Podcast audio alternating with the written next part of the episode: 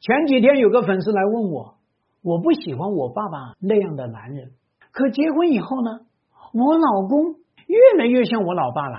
他说，我从小看见了父母为了鸡毛蒜皮的事情吵个不停，母亲的身体又不舒服，父亲不仅不关心，还会数落母亲啊，你自己不好好照顾自己。所以啊，他就是听着母亲的抱怨长大。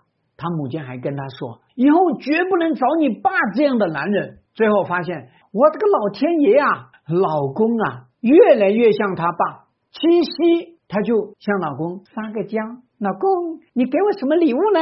老公却指责他：“你一点都不知道持家，就知道要礼物。”这么一发脾气哦，他马上就想起了小的时候，他妈妈黑着脸离家出走的样子。我来跟他说，是因为对你父亲。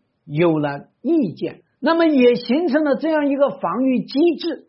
所以呢，只要你老公做了有一点点跟你父亲类似的这个行为，你就会把你老公判定成你爸那样的人。一旦你的这个防御机制开启啊，你就没有办法再跟老公去沟通了，你也没有办法来看待你老公的这些好。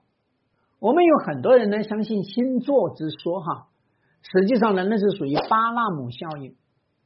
人是很容易去相信一些笼统的、一般性的人格描述，并认为他说的就是自己。但这个背后就是，你相信这些东西，你就会用这些东西去塑造或者判定这个人。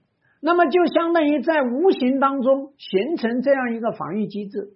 一旦你认定他是什么样的，到了后面你就认定。他就是那种天性，他就改不掉了。所以你们在吵架的时候呢，你就不会关注到你们夫妻之间的需求上面去，而是根据这个刻板效应来相互攻击，不解决问题，而是去评价这个人，说这个人的人品出了问题，说这个人像谁谁谁，以后呢就再也没有可能去做改变。那我想跟大家讲。我们面对这样的一个情况，我们实际上是要以需求来去驱动你们夫妻关系的前进，是要以目的来去解决你们夫妻之间的吵架。那这个防御机制也就更容易关闭，